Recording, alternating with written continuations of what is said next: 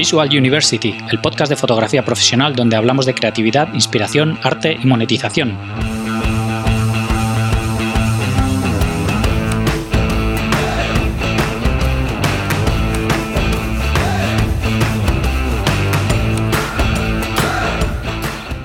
Bienvenidos al episodio 122 de Visual University. Soy Gonzalo Manera, fotógrafo profesional, y hoy tenemos con nosotros a Mark Gas, fotógrafo deportivo de nieve y ciclismo.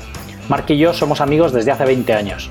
Nos conocimos en Cerler haciendo snowboard y desde entonces hemos trabajado mucho juntos, además de ser buenos amigos.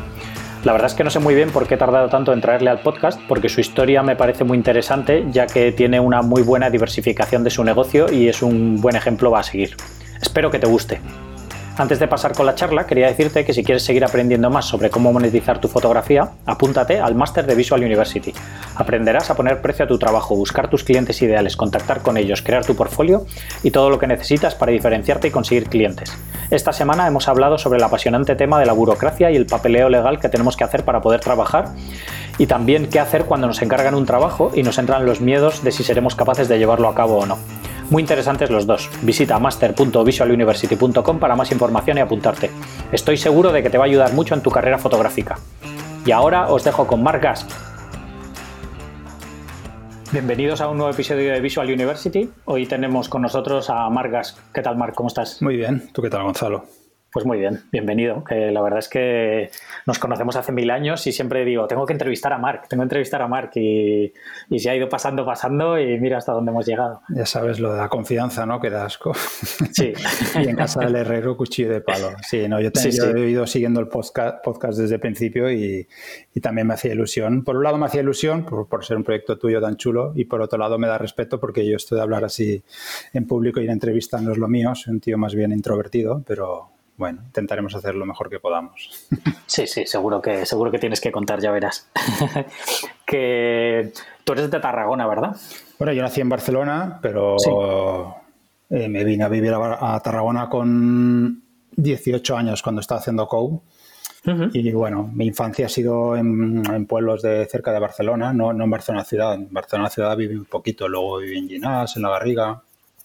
Pero sí, ya toda mi juventud y, y eh, época teenager alocada eh, empezó en Tarragona y luego ya me quedé a estudiar aquí en la universidad, estudié aquí en Tarragona también y sí, ahora mismo ya me considero tarraconense. ¿Y qué, estudiaste en la universidad? Porque no sé que no estudiaste fotografía, ¿verdad? No, no estudié fotografía, ni bellas artes, ni diseño, ni marketing. Estudié derecho sí, sí. Sí, sí, eh, sí, estoy de derecho. Mi padre era abogado, yo estaba en una época, bueno, la típica época, ¿no? De 18, 19, que no tienes muy claro qué quieres hacer. Tampoco tenía una vocación clarísima como fotógrafo, a pesar de que hacía fotos y que mi abuelo había sido fotógrafo parcialmente durante su vida, pero tampoco era una cosa que yo del pequeño había dicho, quiero ser fotógrafo, ¿no? Entonces, bueno, estaba en esa época que muchos de nosotros hacíamos una carrera planteándonos eh, cuál sería la más útil para poder acceder a cosas muchas, muy diferentes, ¿no? Y el típico administración, dirección de empresas, derecho, Sí, lo típico que te decían en esa época de apúntate a no sé qué, que tiene muchas salidas, ¿no? Ese tipo de cosas. y bueno, acabé haciendo Derecho, sí, sí, hice la carrera. Bueno, no solo la hice, sino que, creo recordar que quedé, que, quedé del, el segundo de mi, de mi promoción, o sea que me esforcé y se me daba bien. Pero bueno, eh, al cabo de un año, cuando empecé a trabajar y estuve un año trabajando en un ayuntamiento, ya vi claro que aquello no era para mí, ¿no? El despertarte por la mañana sin mucha ilusión para ir a trabajar de lo que vas a trabajar, yo creo que es una de las claves de la felicidad en la vida, ¿no? Eh, tampoco, Yo siempre digo que tampoco hace falta que te levantes pensando, ¡buah, mi vida es increíble, voy a hacer lo que más me gusta en la vida! Pero por lo menos que no te levantes en el lado opuesto, en plan, mi vida es un infierno, tengo que ir otra vez a, a mi trabajo X, ¿no? Claro. Creo que hay que buscar un equilibrio y a ver, tampoco, aquello tampoco era un infierno, tampoco te va a engañar, ¿no? tenía un trabajo bastante cómodo en ayuntamiento, estaba ahí opositando incluso para la plaza de funcionario, que me hubiera dado un buen sueldo correcto y una vida tranquilita de 8 a 3 pero no, realmente no era lo mío, ¿no? Ya, yo ya estaba haciendo fotos hacía tiempo y, ya estaba metido yo en el mundo del snowboard, eh, bueno, como practicante y, había empezado a cargarme la cámara en la mochila, ¿no? Digamos.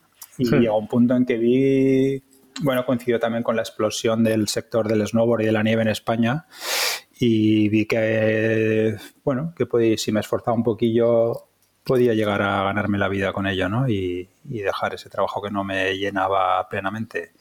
Y bueno, me salté, al vacío, dejé mi plaza y mi trabajo. Mm, bueno, de un día para otro iba a decir, de un día para otro no, estuve, estuve, pensándolo bastante.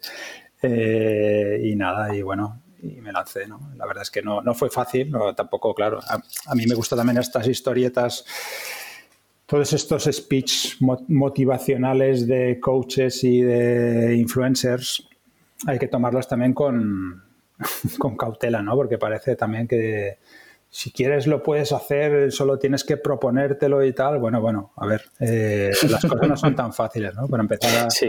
Eh, yo siempre digo, esto es como el marketing, ¿no? El marketing es muy fácil hacer marketing cuando la base es que el producto es bueno. Si tienes un producto bueno, es muy fácil ser un marketing manager porque tu producto se vende solo. Claro. El problema es ser un buen vendedor de marketing cuando tu, tu, producto no es bueno, ¿no? Y estás ahí como forzándolo. Pues todo es lo mismo. Eh, ¿Conseguirás lo que te propones con esfuerzo y, bueno, sí, conseguirás lo que te propones con esfuerzo y tesón y etcétera, pero bueno, tiene que haber una base, tienes que tener un poco de gracia en, lo que te quieres enfocar en la vida, ¿no? Eh, está claro que si tú desde pequeñito has sido, yo qué sé, yo por ejemplo he sido muy malo dibujando, cuando mis amigos hacían dibujos de caras que parecía una persona, mi cara parecía, la cara de mi persona de, de clase de plástica parecía un alien, ¿no? Entonces, claro, si yo hubiera dicho, quiero ser dibujante porque este eh, motivador e influencer de Instagram dicen que tú puedes conseguir lo que quieras. Sí, igual sí, igual hubiera conseguido un lugar en un poco específico como dibujante de aliens, ¿no? Pero bueno, ya me entiendes, ¿no? Entonces, bueno. Sí, sí hay que, sí, sí, sí. Y bueno, sí, pues salte al vacío y del derecho pasamos a la fotografía. Sí, sí. ¿Y cómo, cómo, encontraste la fotografía? Porque has dicho que tu abuelo era, o sea, que estuvo medio trabajando de fotógrafo o así. Sí, bueno, sí, mi abuelo hizo varias cosas durante su vida y una de las que hizo durante tiempo fue de fotógrafo. Sí, sí, bueno, aficionado, avanzado, digamos, y algunas cosas. Y lo que hacía mucho era laboratorio de blanco y negro, ¿no? Que me enseñó a mí, teníamos un pequeñito laboratorio y y me enseñó a revelar en blanco y negro, aunque tampoco fue nunca lo mío, ¿eh? así como hay gente que le atrae mucho el tema del laboratorio blanco y negro, ahora ya no, a nadie, ¿no? Pero en aquel momento me refiero. A mí me gustaba, pero uf, me costaba estar tanto rato ahí dentro a oscuras realmente. Soy un poco un culo más inquieto. Eh, y bueno, sí, él siempre había sido fotógrafo, tenía, tenía sus cámaras por casa y yo lo iba viendo que hacía fotos y, y bueno, hay otra historia curiosa, que es que cuando yo tenía, yo qué sé, eh, ¿cuánto tendría entonces? 16, 15, 16 años y vivía en La Garriga, cerca de Barcelona. Me acuerdo que fui a un concierto de estos de pueblo, en un, en un pueblo cerca de La Garriga, y en un descanso del concierto fui por ahí al lado del campo a mear, eh, a un árbol, y de repente mira al suelo y había una bolsa. Y, y digo, ¿esto qué es? Ahí tirada y abrí la bolsa y dentro de la bolsa había una cámara de fotos y una cámara de vídeo. Evidentemente, me imagino que robadas o porque estaba ahí en medio del campo de, unos de un viñedos donde, donde me había ido a esconder, ¿vale? No era de nadie del concierto, evidentemente. Estaba ahí todo sucio de llevar días ahí. Y había una Pentax M mecánica y esa fue mi primera, cama, mi primera cámara de fotos y la que, bueno, mm, me, me metió un poco, bueno, el hecho de tener esa cámara, pues evidentemente también hizo que, que tuviera más ganas de usarla, de empezar a probar cosas. Y también había una cámara de vídeo y como ya como, como si fuera un preludio de lo que iba a ser lo que es ahora mi vida, eh, la verdad es que no me llamó tanto la atención como la de fotos. Sí. es lo que me pasa ahora, ya te explicaré luego, si quieres lo hablamos también, el tema foto y vídeo. ¿no? Eh, sí, sí, sí. Y bueno, pues empecé a hacer fotos con la Pentax y, de ahí pues nada, de ahí ya no hubo, no hubo parada, ¿no? Claro. ¿Y de qué empezaste a hacer fotos ahí al principio? Porque ¿qué edad tenías cuando encontraste esa cámara? Bueno, yo creo, yo echando cálculos, claro, o sea, que yo fue la barriga, yo me fui a Tarragona a los 18, pues aquello sería como mínimo los 17 y puede que fueran los 16 o los 15. Entonces en esa época yo ya empecé y bueno, con, con, mi abuelo pues me iba explicando cosas, los carretes, el color, el blanco y negro, cómo disparar y luego a partir de ahí ya me, me empecé a liar yo solo y, llegó un momento en que yo empecé a hacer snowboard en el año 91-92. Bueno, yo venía del skate, como, como tú y como muchos de nuestro grupo, eh, hmm. típica juventud de que pillamos el boom del skate del 87, 88, sí, Corello Bryan, Jason, Jason Gisi, etcétera. Sí. Y bueno, estuvimos todos, pues eso, eh, absorbidos por el skate eh, durante unos años y en el 91-92 cuando descubrí el snowboard y vi que no hacía falta que fuera con los palillos a esquiar más, pues aquello cambió, cambió mucho mi vida, ¿no? Eh, y hubo un momento en pues, que se mezclaron las dos pasiones. Así como nunca hice mucha foto de skate, igual, me, igual me pilló muy joven, o sea, antes, después sí que he hecho, ¿no? Pero antes no. Sí. En cambio, sí que llegó un momento en que cuando íbamos a hacer snowboard, hostia, despertaba mi creatividad, ¿no? lo visual del snowboard. Y eso fue lo que, bueno, se fue mezclando ahí el snowboard con la fotografía y llegó ese punto que yo cuando acabé la carrera, a los 23, creo que fue, ¿no? En el 97, en el 98 estuve trabajando y ese año que trabajé y fue cuando cuando di el salto, ¿no? Y, empecé ya, bueno, en ese momento ya tenía alguna cámara más, que la Pentax M mecánica y ya había empezado a amasar una colección de Nikons y las F90, aquellas míticas y, ya había estado haciendo fotos en campeonatos en plan amateur. Me acuerdo en el 97 que me publicaron unas fotos en una revista alemana que se llamaba Lowdown sin pagarme nada, evidentemente, y para mí aquello ya fue la bomba, ¿no? Claro. Y nada, y de ahí empezamos a lanzarnos al mercado, sobre todo, principalmente al principio 100% el snowboard. Al principio hmm. no hice nada más que snowboard, sí, sí. y, y empezaste a publicar, supongo, fotos mientras estabas trabajando en la universidad todavía, ¿no? Bueno, eh, no, no bueno, yo, sí, yo ya publiqué antes, sí, sí, claro, cuando salió lo de Lowdown y empecé a colaborar con Snow Planet, aún en la universidad no, ya había acabado seguramente y posiblemente estaba ya trabajando cuando estaba trabajando en el ayuntamiento. Y bueno, pues cuando nos íbamos los fines de semana, las vacaciones y tal, pues me llevaba la cámara y eh, iba haciendo fotos con mis amigos, con Matías Las Palas, Gabriel Mojón, toda la, toda la truca, la pandilla. la pandilla de Tejón. Y, y bueno, y a partir de ahí sí empecé, empecé a hacer eh, publicaciones pues, en revistas como principalmente Snow Planet, que fue la primera que me dio la oportunidad así de, de publicar cosas en España con Antonio Cobao y Sebas Saavedra. Y, Sí, y a partir de ahí, bueno, pues empezaron a surgir otras eh, colaboraciones con alguna otra revista, pero bueno, durante muchos años estuve trabajando principalmente con Snow Planet, eh, mientras colaboraba, bueno, colaboraba también con revistas internacionales, pues con Onboard, eh, hicimos alguna cosa para Transworld, para Snowboarder, pero bueno, el día a día al final era en Snow Planet, tanto que bueno, que como ya sabes, al final acabé trabajando con ellos, de ser colaborador freelance y de enviarles fotos, pues acabé trabajando en el staff para ellos también durante muchos años. Sí. Hmm. Sí, sí. ¿Y cómo fue, cómo fue ese cambio? Porque es muy diferente, ¿no? El, estar disparando fotos y enviándoles fotos a, ser tú el que recibes las fotos de fotógrafos y el que haces una labor de edición, ¿no? De todo ese trabajo que te van enviando. Sí, sí, bueno, yo eso, efectivamente, yo al principio trabajé, o sea, empecé colaborando con ellos como fotógrafo colaborador, ¿no? Como, pues eso, yo me montaba un viaje y luego ellos estaban interesados y lo publicaban, o al revés, o ellos me proponían hacer un viaje. Llegó un momento en que, bueno, teníamos muy buena relación con Antonio y Sebas y, se planteó la posibilidad de... Eh, el mercado estaba creciendo mucho en ese momento del snowboard, hubo un momento de locura en que yo creo que había más revistas de snowboard en España que, que, de cotilleos del corazón.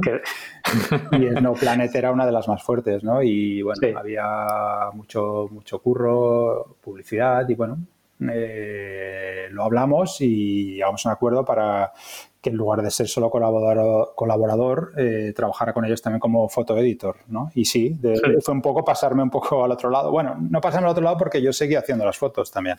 Por un lado, recibía las fotos de todos los colaboradores, que, que en Snowplanet era mucho a nivel internacional, eh, a pesar de ser una revista española.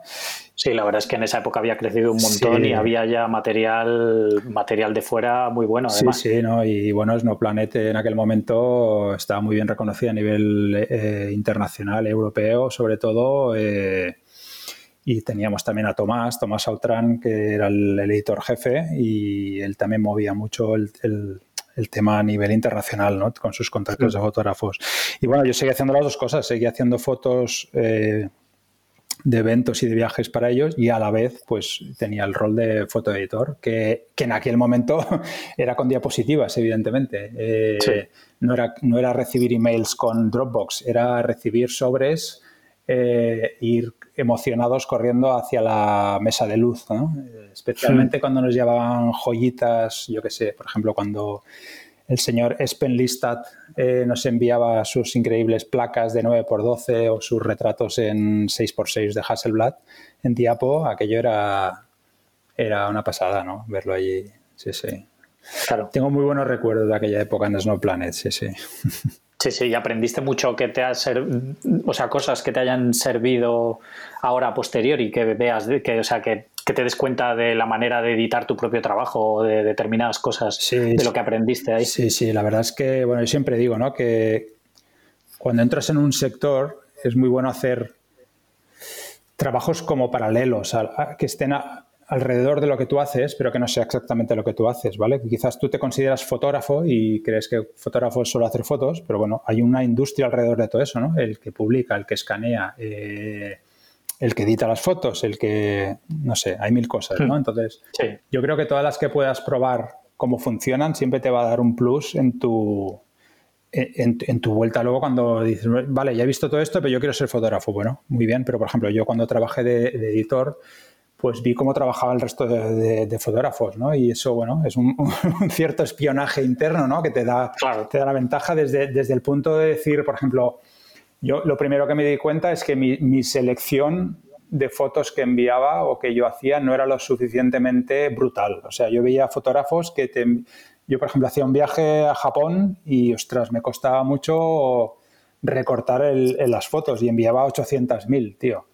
Hmm. Eh, y luego me di cuenta que fotógrafos igual que llevaban más años que yo eh, y mucho más, con mucho más renombre, joder, hacían un viaje de estos épicos a Islandia, el volcán, y de repente te enviaban ya las 20 fotos, no te enviaban 250 fotos, ¿sabes? Sí. O sea que ellos mismos ya hacían una edición muy fuerte, ¿no? Es que eso te permite también controlar el, output de tu trabajo, porque yo también me he dado cuenta a veces que enviaba 200 y al final decías, hostia, ¿por qué han cogido esta, tío? Si había otra más buena, ¿no? Bueno, pues no haberla, no haberla enviado, oye. Eh, sí, sí. Pues, pues como este ejemplo, muchas cositas, ¿no? Que te vas dando cuenta al, hacer trabajos paralelos. O ya, no te, ya no te digo luego, yo qué sé, cuando pasamos al digital, por ejemplo, pues cómo trabajaban la edición de las fotos o el tema de los colores, los perfiles, cómo queda después cuando envías un archivo a la hora de imprimir. Por ejemplo, con Sebas y con Antonio, yo también aprendí mucho de, a la hora de editar eh, fotos digitales que no es lo mismo verla en la pantalla que luego cómo salía impreso, ¿no? Y dependiendo, por ejemplo, eh, Snowplanet tenía papel mate en algunos momentos. Pues claro, el papel mate necesita otro tipo de retoque que es, que es, que es verdad también que eso luego el diseñador propio de la revista o el, o el printer se ocupa de darle el, toque final adecuado al papel, ¿no? Pero bueno, quieras que no, pues bueno, vas aprendiendo cosas paralelas. Igual tú eres fotógrafo y no sabes lo que es lo que quiere decir CMYK, porque es que realmente para ser fotógrafo que disparas no necesitas saber lo que es CMYK, eh, ni qué significa. Pero bueno, cuando estás trabajando en una revista y estamos hablando de papel del momento, pues bueno, eh,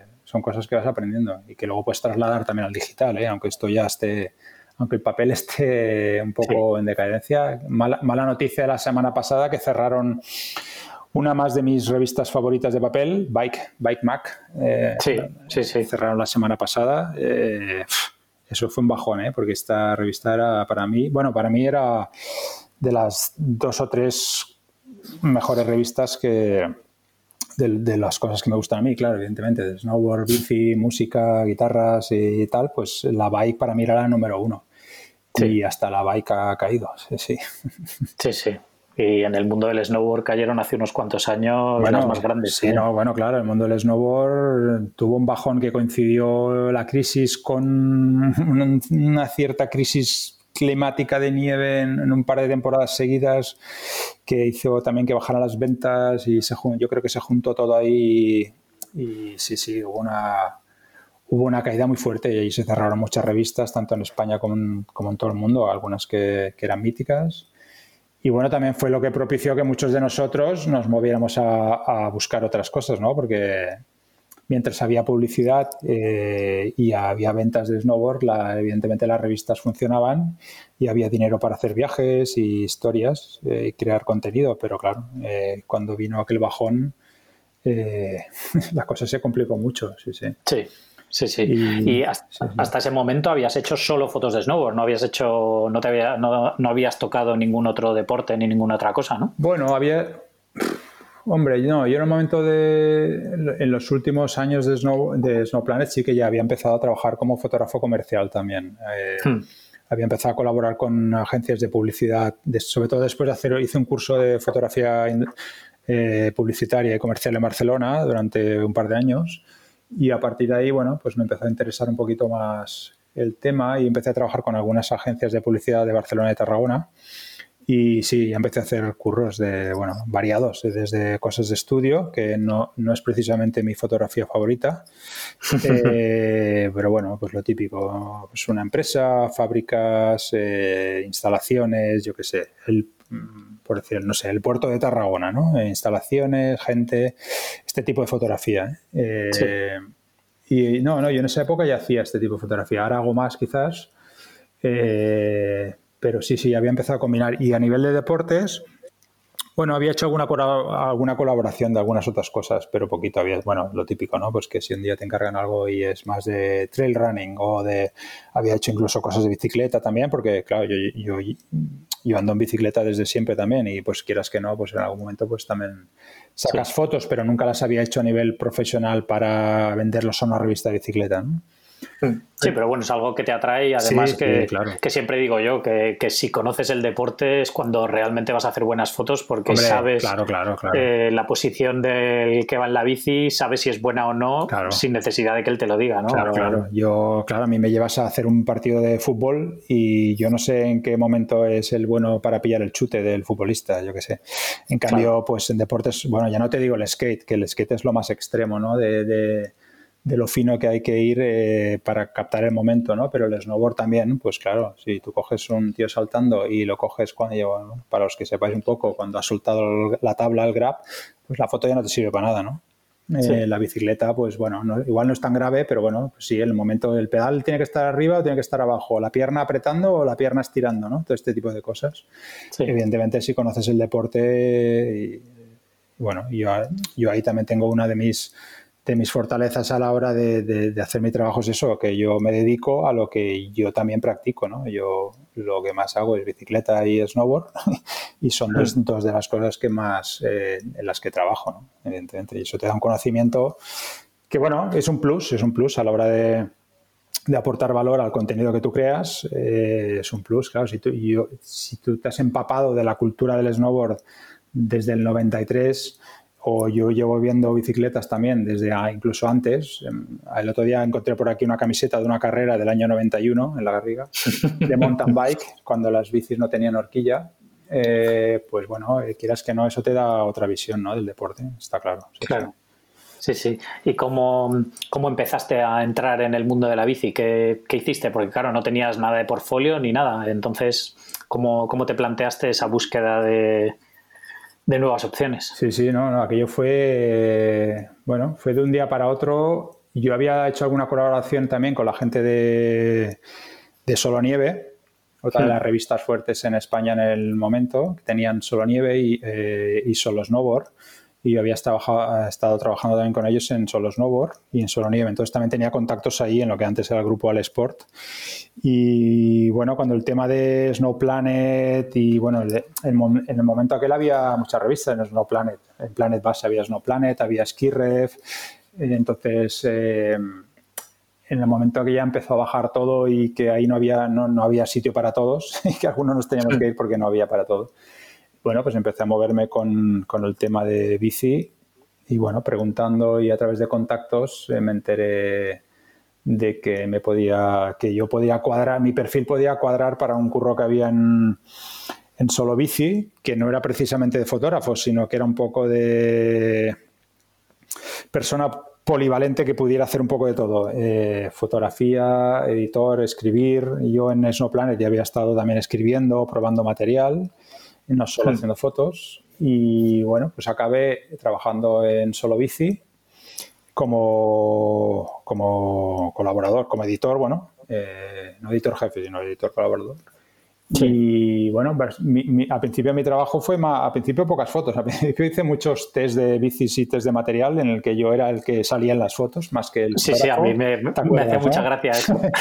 a mí también me hizo mucha gracia verme en una portada a mí mismo la primera vez. y ahí estuve trabajando y a principio de eso, de tester y de rider, con, con Jesús Andrés Fernández mucho haciéndome fotos, con Luker, con Seba Romero que me hacían las fotos ellos a mí, ¿no? Entonces, bueno, era una situación así curiosa. Y bueno, y viajando a muchas presentaciones de bicicletas y tal, que aquello, bueno, a mí me gustaba, ¿no? Porque a mí me gusta mucho viajar, evidentemente, todo lo que sea moverse y conocer sitios nuevos. Y encima en bicicleta, pues, pues bien, nada, y acabé, bueno, acabé un poco, la verdad es que acabó mi paso por el mundo del snowboard se quedó un poco así como en stand-by, ¿no? Porque de repente, ya te digo, no, no fue que empecé a alternar el snowboard con la bici, fue como que el mercado del snowboard y de la nieve, del esquí, bueno, yo también hacía mucho, de esquí, eh, cuando estuve con solo nieve y solo snowboard, también hacía muchas eh, fotos de esquí, bueno, pues en los, algunos años hice el catálogo este de los esquís de solo nieve tan famoso y, y hacía muchos viajes a, a estaciones de esquí, nos íbamos un redactor y yo, eh, eh, Toti Rosselló, David Ledesma y nos íbamos a, yo qué sé, pues hay que ir a Suiza a hacer esta estación, ¿no? Y estábamos ahí cuatro días haciendo fotos de la estación, instalaciones. Y mm. de repente eso, eh, fue pasarme a solo bici y de repente el mundo de la nieve sí que seguí haciendo cositas, ¿no? Estaciones de esquí como clientes que tenía, o...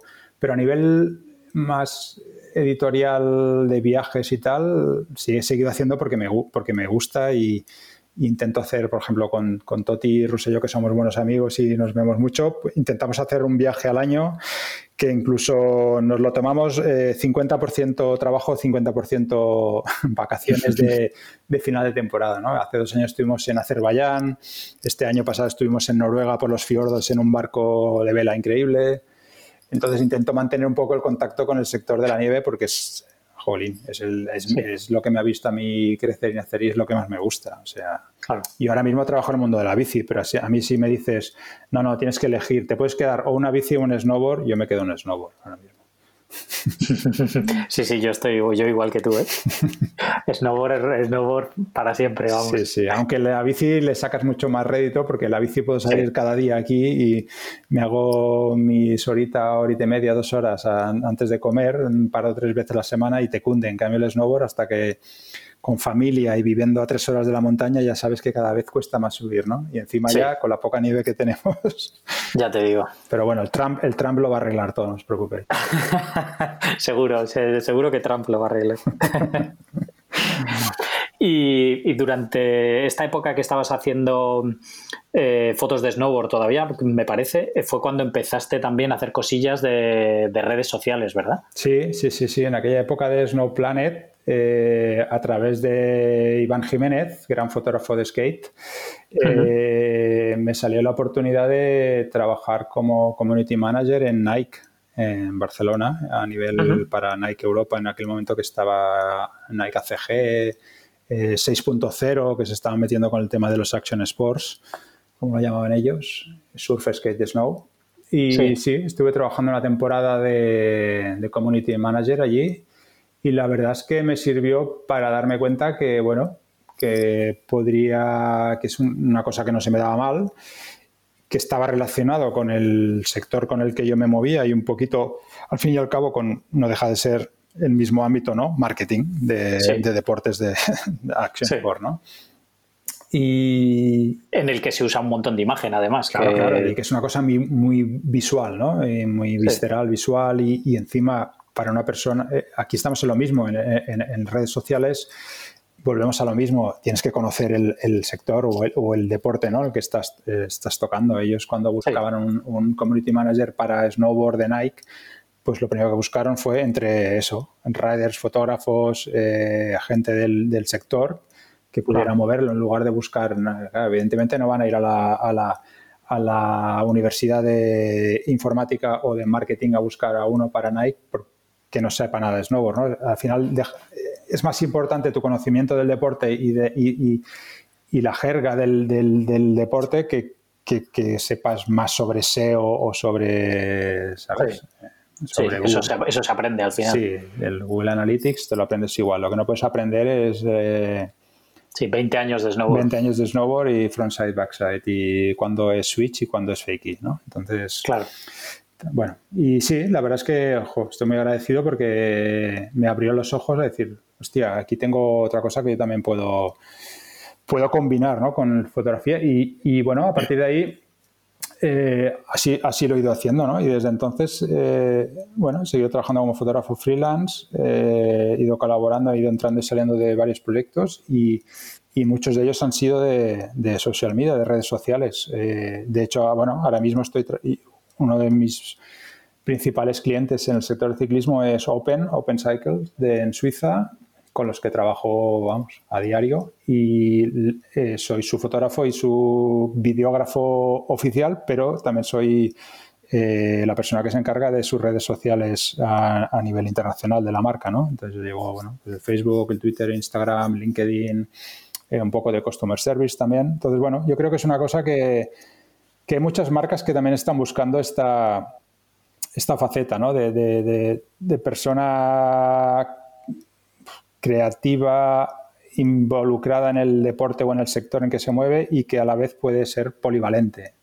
Eh, evidentemente, por varios temas. unos costes, ¿no? Evidentemente, si tú tienes a, una persona que ya te está haciendo las fotos y que te sale mejor, que esa persona igual llegas a un poquito más de un acuerdo un poco mejor y también se ocupa de las redes, que no busca a otra persona solo para llevar el Instagram, ¿no? Y, y luego eso, claro, que cuando te involucras con, con un sector y, con una compañía, pues al final lo conoces bien, claro. Yo me sé hasta las medidas de las bielas y el pedalier de la Open que acaba de salir.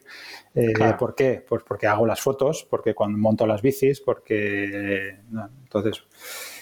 Y sí, sí, es una cosa que, bueno, eh, con lo que hablas tú en tu podcast, ¿no? De, a, lo que lo enfocas tú, que es buscar oportunidades dentro del mundo de la fotografía, no solo dentro de la fotografía en sí, ¿no? sino de cosas paralelas que te puedan surgir y que no, dejan de estar interconectadas ¿no? con este sector del marketing. Entonces, el social media es una de ellas. Y bueno, como yo, yo conozco muchos fotógrafos que también, eh, bueno, ah, de la misma forma que yo, ¿no? que han empezado a trabajar con una marca y la marca, ostras, pues estamos buscando a alguien para que nos lleve el Instagram. Tú que, ¿sabes? Tú que tienes las fotos ya a mano y que conoces el sector, tal, tal, tal. Y han acabado también, pues eso, gestionando eh, redes sociales o community manager o, bueno, en, diferentes niveles, ¿no? Porque claro, hay desde el community manager que lo que, eh, a ver, porque el, el tema este de las, de las positions, de las nomenclaturas, es muy, es muy vago, ¿no? Porque a veces uno dice, yo soy community manager y community no es lo mismo ser community manager de IBM Europa, que a lo mejor es un tío con un cargo eh, con mucha responsabilidad, que ser community manager de, de, una tienda de cupcakes, que lo que haces es poner la foto que te pasa el dueño del móvil y poner, mm, buenos días, ¿no? Entonces, sí. Eh, pero bueno, que al nivel que sea... Eh, Evidentemente hay que formarse porque social media no es solo poner una foto buena en, el Instagram y el Facebook y poner un comentario gracioso con un call to action para que la gente te ponga likes, sino que bueno, hay que conocer todo el backend que hay detrás. Ya no, ya no te digo meterse en, SEOs o en ads o, o bueno, olvidarse ya con temas más informáticos, digamos, ¿no? Pero bueno, eh, un poquito sí que hay que estar al loro, ¿no? Eh, Entonces, bueno, pues ahí entramos otra vez en el tema de la, de la formación continua, ¿no? Eh, igual que en la fotografía yo empecé en diapositiva y ahora estamos aquí ya con locuras de fotografía computacional, pues hmm. eh, evidentemente si te quieres, si quieres abrazar eh, actividades o cosas que te puedan ser paralelas a tu curro de fotógrafo, también tienes que formar. Entonces, bueno, no es solo colgar fotos bonitas, está claro, sí, sí. bueno, también lo aprendes, lo aprendes también, la verdad, cuando yo empecé con Open, la verdad es que, bueno, tenía mi experiencia de Nike, pero bueno, tampoco era un gurú yo de las redes sociales, ni entonces, bueno, a, base de esto, de ir haciendo, vas aprendiendo y, evidentemente es que es un sector que es una locura cómo va cambiando, o sea, el timeline de, de Facebook, cada dos semanas cuando lo vuelves a abrir ya te han cambiado todo de sitio. De hecho, ahora acaban de hacer el cambio, el nuevo este cambio, que ya me he vuelto loco hoy buscando una cosa y no la he encontrado todavía. Entonces, bueno, es, es un continuo, ¿no? Sí, sí. Sí, sí, sí. Y luego además que, incluso probablemente puedas llevar dos marcas diferentes y la manera de afrontarlas sea completamente distinta porque el sector, el público ah, que, que, lo sigue es diferente también. Claro, claro. Sí, sí, bueno, hay una cosa que es el, tono, lo que yo llamo el tono, ¿no? Eh, cada marca tiene un tono, eh, no es lo mismo, eh, yo qué sé, pues por ejemplo Open, ¿no? Open es una marca de bicis, pues bueno, bastante, ¿cómo te diría yo? Open quiere decir abierto, por lo tanto son bastante abiertos a todo, ¿no? Hmm pero bueno, no dejan de tener cierta seriedad. Es son suizos al final. Eh, los dueños son eh, Andy es suizo y Gerard es eh, holandés. Entonces, bueno, no, no, no son españoles, no, son, no son andaluces tampoco, ¿vale? Pero bueno, pero, pero, bueno no deja de ser una comunicación bastante casual y abierta y muy poco seria. En cambio, claro, si tú estás trabajando para, yo qué sé, para IBM, que decíamos antes, claro, el tono es totalmente diferente, ¿no? Y a la hora de enfocar todo el contenido. Entonces, bueno, sí, sí, hay que, hay que adaptarse. Y bueno, tú puedes trabajar para varias marcas eh, y, adaptar tu tono. Ahí está la gracia también de, la habilidad de cada uno de adaptar el tono a, lo que la marca requiere, evidentemente. Y siempre que no haya conflicto de interés, claro, porque si luego te estás metiendo ya en redes sociales de marcas del mismo sector, eh, bueno, pues hay que tener cuidado también que no haya conflicto de intereses. Claro, no vas a hacer dos marcas. Eh, no, voy a llevar Specialized y Trek. No, me parece que no, no funciona. Claro, no van a estar contentos ninguno de los dos. No, no, no. y, y, actualmente, ¿qué, qué, es, ¿qué es lo que haces? ¿Cuáles son tus, o sea, sigues trabajando de fotógrafo, sigues haciendo de community manager, sigues como mezclando todas estas cosas y trabajando con agencias también y, todo esto por ahí por Tarragona y Barcelona. Sí, sí, ahora mismo tengo una amalgama de todo. he estado durante cuatro años trabajando mucho, em, que me ha quitado, no ha quitado, sino que me ha demandado mucho tiempo el proyecto de Contreste Cycling en Italia, un proyecto que se llamaba Expedition 3, XPDTN 3, que era era un proyecto de viajes por todo el mundo con bicis de gravel de la marca, de 3T. Eh, viajes de gravel, en bicis de gravel con, en bikepacking, que quiere decir, para los que no sepan, pues son estas bolsas que se enganchan a la bici en lugar de ir con las alforjas de toda la vida del típico alemán que da la vuelta al mundo.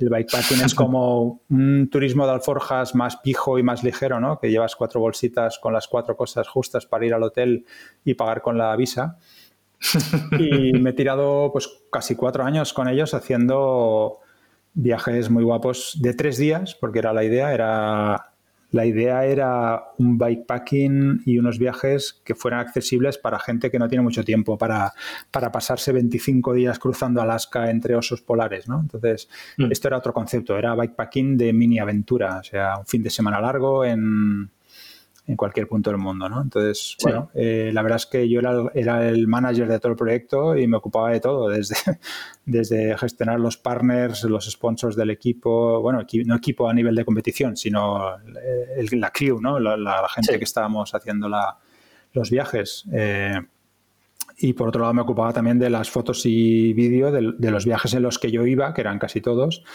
y gestionar el contenido de los que yo no iba y, fotografiaban los otros redes, ¿no? Y bueno, la verdad es que ha sido muy interesante estos cuatro años, he aprendido mucho también.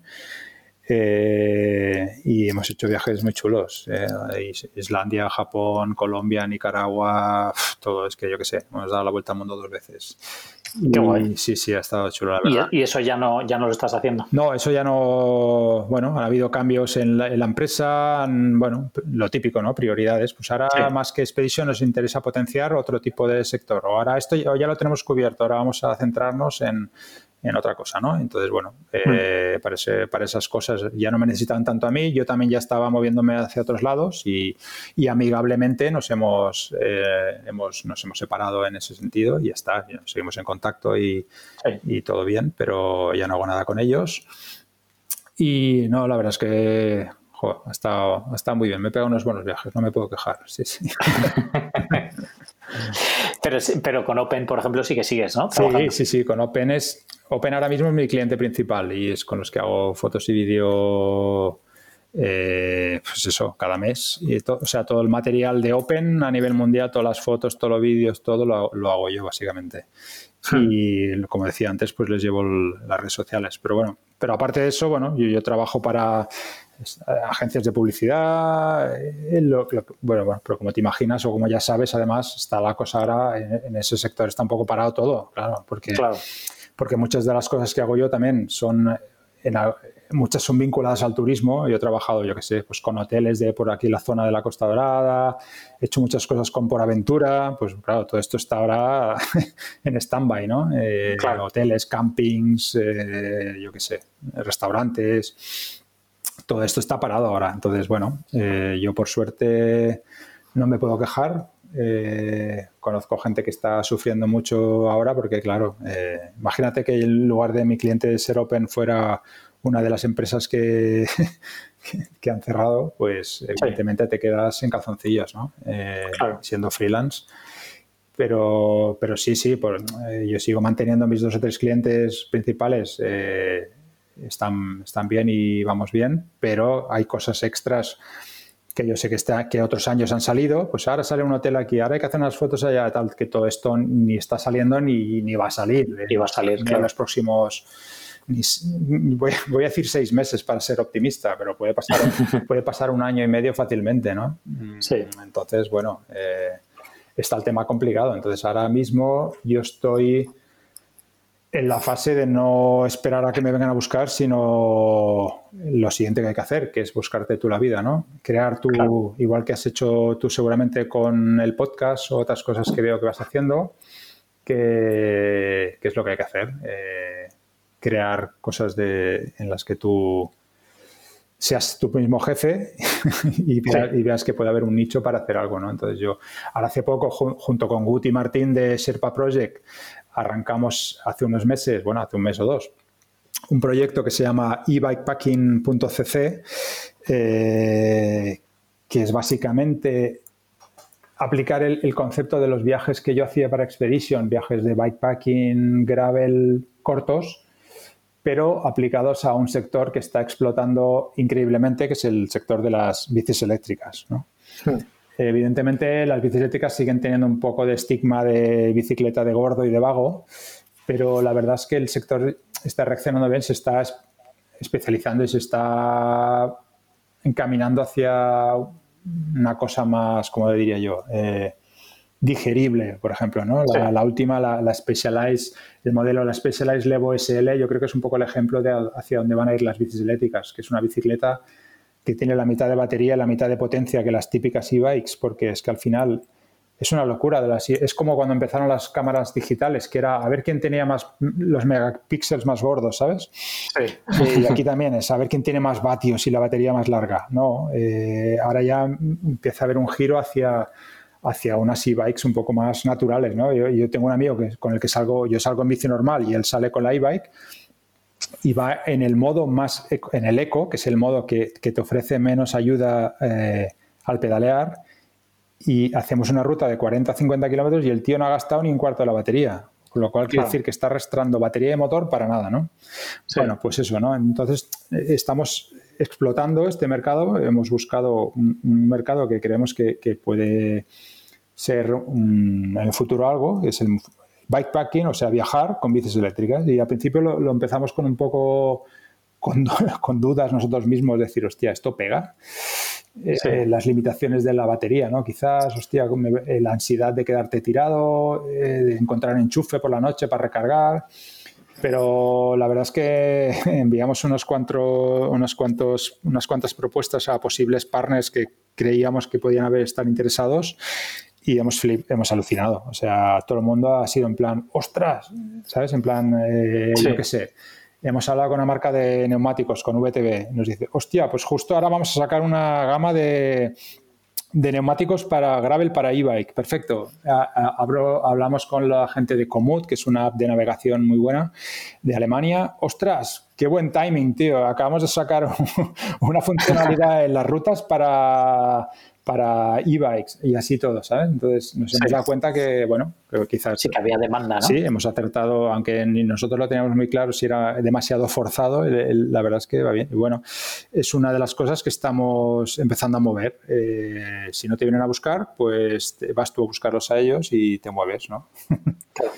¿Y clientes, ¿Y clientes de foto buscas también? ¿O estás intentando más hacer este tipo de proyectos? Bueno, esto es, esto es foto y vídeo también. O sea, esto en realidad es, crear contenido, o sea, hacer viajes con las bicis estas y hacer foto y, vídeo eh, de cara a, crear contenido para que los partners lo puedan utilizar y a la vez en nuestra propia plataforma. ¿no? Tampoco, tampoco queremos crear un, hub de, conocimiento de, de bikepacking como pueda ser yo que sé, otras webs como bikepacking.com, ¿no? Sin, la E, que es la, la, Biblia, digamos, del bikepacking, porque aquello es, como muy inclusivo, ahí tienen todo, test, material, opiniones, no, nosotros queremos centrarnos más en el, simple viaje este corto con la bici eléctrica y disfrutar el momento y, crear contenido chulo para, para, los partners que estén interesados, ¿no? Pero bueno, sí, sí, no deja de ser, volvemos... Eh, eh, eh, mi trabajo principal en ello será crear el contenido, o sea, las fotos y, el vídeo, sí, sí. Claro, qué bueno. ¿Y cómo, cómo empezaste con el tema del vídeo? Que, no sé que todos, todos tenemos ahí una relación de amor-odio con. No, no, yo no tengo de amor-odio, yo tengo de odio. Odio directamente, ¿no? Pues mi relación con el vídeo, a mí nunca me ha gustado el vídeo. Ya no te digo en los años 80 cuando con el VHS y la definición triste aquella que había, ya ni te digo, ¿no? Pero incluso cuando ya el vídeo se puso a nivel más cinemático con las DSLRs y el full frame, bueno, sí, que me, me gusta verlo, me, claro, yo me chupo los mismos vídeos que se chupa todo el mundo. Estoy todo el día viendo vídeos en Facebook y me gusta y cuando veo un vídeo de estos yo que sé, cinemático al estilo de Joy Schussler en Yeti, pues me, alucina, ¿no? Pero yo, a nivel de ejecución, no lo disfruto. O sea, ya no te digo a nivel de edición, ¿eh? edición ya es un suplicio, pero así, como yo disparo el, proceso, el workflow de, hacer las fotos, lo disfruto, me gusta el enfoque, el no sé qué, tal. Todo el proceso del vídeo me cansa. O sea, ya no te digo los cachivaches que, claro, es que tú con una cámara y un 50 puedes ser el amo de la fotografía. En, el vídeo, algún videógrafo me dirá, no, sí, hombre, yo también, yo con una con una cámara y un de esto de full frame me das también... Vale, sí, sí, lo que tú digas, pero el trípode, el gimbal, los filtros de, grados neutros, eh, las tarjetitas, las baterías, porque se acaban cada cinco minutos. Acabas, acabas con un mochilón que no, es normal. Y ya no te digo lo que nos pasa a ti y a mí y a mucha gente, que es que es por lo que yo empecé, que es que, es que el cliente, evidentemente, quiere las dos cosas. O sea, yo empecé haciendo vídeo con Open, pues eh, empezamos haciendo fotos. Bueno, yo de hecho con Open empecé como, como eh, para gestionar redes sociales. Yo, yo en Open llamé a Puerta Fría, conseguí el email de Gerard eh, cuando acaban de empezar la compañía hace siete años y le envié un email y les dije, hostia, vuestra compañía es muy chula y las bicis son increíbles, pero vuestro social media apesta. Eh, así, no, no, no, tan directo, pero le di a entender, y, Gerard es un, es un crack de las redes sociales. Lo que pasa que él no se quiere, o sea, incluso ha hecho, ha hecho eh, charlas de estas tipo TED Talks sobre, sobre el tema, ¿no? Pero no se quiere ocupar del tema. Entonces, bueno, tuve la, llámale suerte o, o llámale como quieras, de, de, contactarlo en el momento justo en que empezaba la compañía y, y ellos ya habían previsto que iban a necesitar a alguien para gestionar redes sociales y me presenté yo, les di, les expliqué mi background de fotógrafo de tester habiendo trabajado en solo bici como probador de bicis y que yo no era solo que yo te podía hacer una foto de la bici, es que yo te puedo montar la bici. Conocías el material, claro. Además que, te puedo montar con la bici y te puedo montar la bici, o sea, si me la envías desmontada. Y te bla, ¿no? Y ahí, y ahí empezamos y de repente un día me dijo, bueno, de esto necesitaremos vídeo. Y le dije, bueno, pues que yo no hago vídeos. y me dijo así, me acuerdo, se quedó tan tranquilo. Le digo, yo es que no hago vídeos. Dice, bueno, pues eh, empiezas hoy y ya puedes aprender. y además se lo dijo así, se quedó y yo de repente me quedé pensando, digo, pues sí, claro, es verdad, tendré que aprender, ¿no? Porque si no lo hago yo, lo hará otro. Eh, y a lo mejor el otro que viene hace vídeo y también hace fotos. Y se me acaba el tema. Claro. Y bueno, pues ahí empecé, eh, empecé pues, a la fuerza. A la fuerza, me obligaron a hacer vídeo y a día de hoy, siete años después, sigue sin gustarme. Eh, cada vez me gusta un poquito más y lo sufro un poco menos. Pero bueno, para mí sería un sueño, para mí es un sueño cuando tengo un curro que me dicen, no, no, no hay vídeo, solo foto. Digo, yeah. Porque es que además, claro, te permite también concentrarte más en lo tuyo, ¿no? O sea, yo siempre lo digo, digo, yo soy fotógrafo profesional y filmmaker amateur. Entonces, yo el esfuerzo que tengo que hacer para hacer un vídeo bueno me quita, cuando es un trabajo simultáneo, me quita tiempo de mi creatividad fotográfica. O sea, yo estos viajes hago las dos cosas, ¿no? Hago las fotos y el vídeo a la vez. Entonces, claro, ya no te digo solo por el tema de llevar doble cámara, que si llevas la GoPro, que si la Osmo en el bolsillo, que si el gimbal que lo saco, que ya, ya no solo por eso, sino a nivel creativo, llegas a una curva que hay una piedra muy chula y en lugar de pensar, a ver, ¿dónde cojo la foto? ¿Qué objetivo pongo? Ya, ya estás mezclando, vale, ahora voy a hacer una toma para el foto y luego el vídeo donde lo cojo, ¿sabes?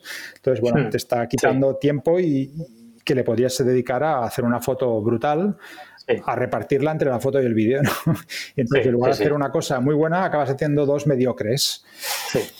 Pero bueno, también me he dado cuenta de que a veces lo que nosotros, los fotógrafos que somos muy eh, tiquismiquis, consideramos eh, mediocre, para muchas marcas es suficiente. ¿no? Es el concepto este que oía el otro día que no hace falta que sea genial, eh, solo hace falta que sea suficientemente bueno o algo así, ¿no? Hablaban con que llega a un nivel correcto de lo que se espera, eh, eh, sobre todo a nivel de redes sociales e Internet, pues tampoco hay que darle más vueltas, ¿sabes? Que tampoco va a ir a un cine IMAX en 360.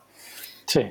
Entonces, bueno, pues poco a poco hemos ido aprendiendo y lo que más me ha costado, evidentemente, ha sido la edición. el, Odio el Final Cut Pro, es mi enemigo número uno. Y, mira, y mira que ya he elegido el Final Cut Pro porque estuve leyendo, en Google puse ¿Cuál es el editor más fácil de aprender? Y ponía Final Cut Pro, digo, ahí sí voy. Y todos mis amigos filmmakers me decían, no, Adobe Premiere, Adobe Premiere. Digo, no, no, no, no me liéis. Y bueno, y ahí estamos, hombre, cada vez lo voy haciendo un poquito mejor y tal, pero bueno, me considero que me falta mucho. Quizá me tendría que meter en un curso intensivo de un año y a tope y bueno, ahí recuperar, pero ya sabes que cuesta. Y cuando tienes niños y familia y líos, encontrar un año ahí para ponerte a tope con una cosa así, no es fácil. Claro. Sí, sí. Sí, sí. Pero bueno. Lo vas llevando, ¿no? Entonces... Lo voy llevando, lo voy llevando. Mira, eh, esta semana pasada me compré un dron nuevo, eh, también la GoPro, o sea que volvemos a otro tema que es los gastos, claro, evidentemente. Eh, tirar vídeo quiere decir que también gastar más dinero en material, ¿no? Pues, eh, pues eso, ahora por ejemplo, pues me he comprado la GoPro nueva que ha salido, la 9, porque la otra ya está un poco muerta.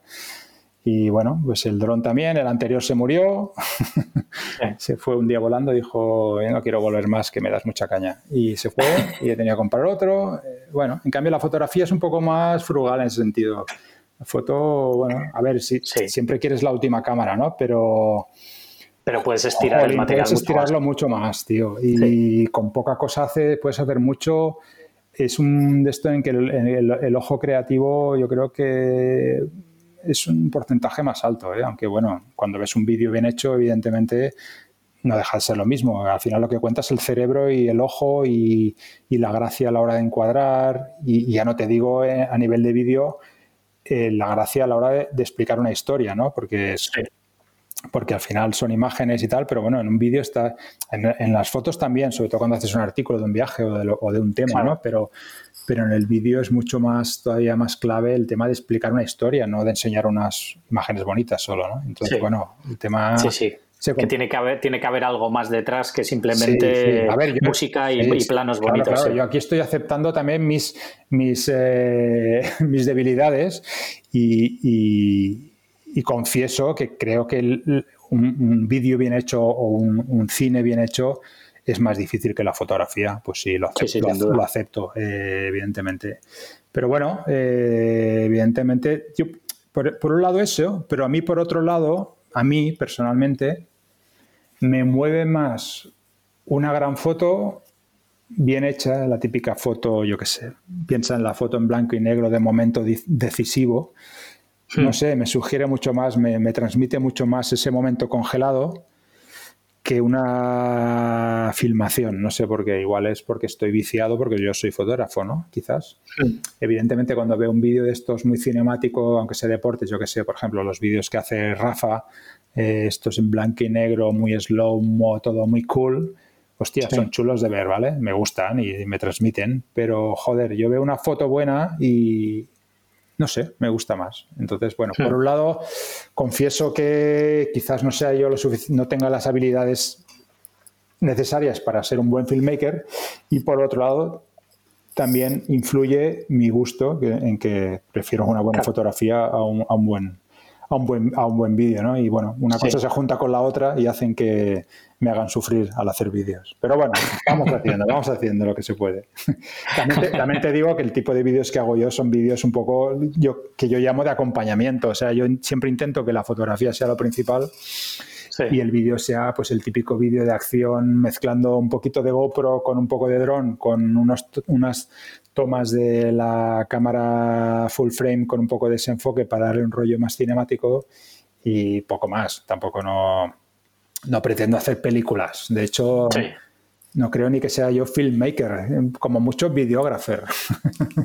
la palabra filmmaker me parece muy fuerte, ya film ya es diferente, ¿sabes? sí, sí, sí, a mí, a mí me pasa igual, que al final eh, prácticamente todos los clientes es el, pues ya que estás, hacemos algo de vídeo, pero suele ser acompañamiento a la fotografía, no al revés. Sí, sí, sí. Bueno, supongo que habrá videógrafers que les pasará al revés, ¿no? Que les contratarán para, para hacer un vídeo y de, oye, y de paso no puedes echar cuatro fotos también que tenemos para... Sí, y supongo que ellos dirán lo mismo, pero al revés. Dirán, ostras, qué coñazo, tío. Ahora tendré que quitar los filtros neutros, cambiar de la velocidad de obturación. o sea, lo que hacemos nosotros, pero al revés, ¿no? es que, claro, el cliente no lo sabe esto. O sea, eh, el cliente ve, claro, el otro día, no voy a decir nombres, pero hace poco tuve un cliente que me dijo, mírate este vídeo, nos gusta algo así, claro. y te mandó, claro. y te envía, no voy a decir qué, pero te envía tres vídeos que tú a los 10 segundos ves que ese vídeo ha costado 100.000 euros, ha habido un equipo de 37 personas y han tardado dos semanas en hacerlo y solo han disparado durante el amanecer y el atardecer, ¿no? y te dicen, algo así podríamos hacer. y lo que tienes que hacer tú es en dos días y... Mientras haces fotos. ¿Sabes? Al trote. Entonces, claro, eh, y luego está el, nivel, el tema técnico, ¿no? tú ya sabes que tú estás tirando en foto acción y estás tirando a velocidad de obturación eh, 1000, 1500 y diafragma 2.8 eh, para que te quedes enfocado, por decir algo y de repente dices, y ahora quiero hacer la misma curva, la quiero hacer en vídeo. Y de repente tu vídeo está a 25 FPS y quieres tirar a 2.8, eso quiere decir que, eh, que tienes que tirar a 1.180, diafragma lo tienes que tirar, si estás tirando 25 a 50, quiere decir que tienes que bajar de 1000 a 50. Eh, no tienes ISO, tienes que poner un filtro degradado, bueno, ya lo sabes, ¿no? Sí, sí, sí. Claro, todo esto el cliente no lo sabe, si piensa que es modo vídeo, clac, modo, modo foto, clac. No, hombre, eh, es bastante más, pero bueno. Sí, sí. Y, para mí la lucha sobre todo, porque esa, bueno, aún al final vas cambiando, incluso puedes llevar dos cuerpos, uno para cada cosa y tal, pero luego la edición eh, se piensan que es igual que las fotos, ¿no? Que vas a tardar una tarde en editarle. No, claro, claro. Bueno, la edición ya es mi némesis particular, está claro. Sí, sí. No, lo que dices tú, eso lo puedes.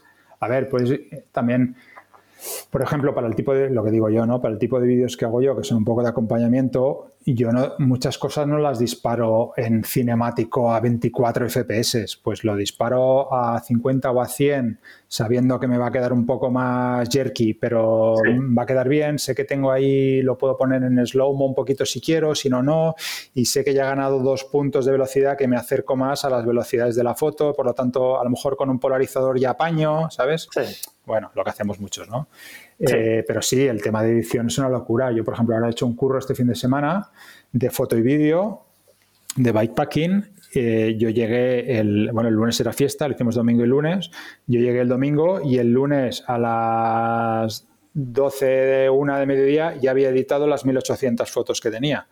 Había seleccionado 300 había, las había ajustado, las había exportado, las tengo en mi Dropbox, en alta, en baja, eh, y ya está. Y el vídeo, ya sabes cómo lo tengo, ¿no? Todavía no he empezado. bueno, para empezar, para comenzar, eh, solo, solo descargar los 200 gigas y exportarlos y que cree los proxies del Final Cut ya se estuvo más rato de lo que tardé yo en, en ajustar 1800 rows. O sea que. Sí, y, a partir de ahí todo cuesta arriba, claro. ya solo encontrar las canciones ya, el, soundtrack ya. Mira, eso es una locura. Para mí eso es la, peor locura. Sí, mira que mi otra pasión es la música, pero es que yo ya, cuando entras ahí a buscar canciones, ya es, ya es una locura ya, porque hay tanta cosa también que dices, bueno, ¿qué hago? Pongo, ¿Hago el vídeo y luego busco la música? ¿Hago la música y luego...? Claro, y al final acabo buscando la música primero y luego adapto el vídeo a la música, ¿no? Pero... Pero sí, sí, es complicado, sí, sí. Pero bueno, sobreviviremos, Gonzalo, sobreviviremos. Sí, sí, ya te digo, y ahora con, con, todo esto supongo que lo de las redes sociales y todo eso es lo que te ha dado también bastante respiro, ¿no? De, sí, sí, sí, sí, luego a nivel económico, que bueno, que también hay que hablar del tema, claro, lo que dices tú, ¿no? Que la fotografía es muy bonita, pero hay que pagar la hipoteca, ¿eh?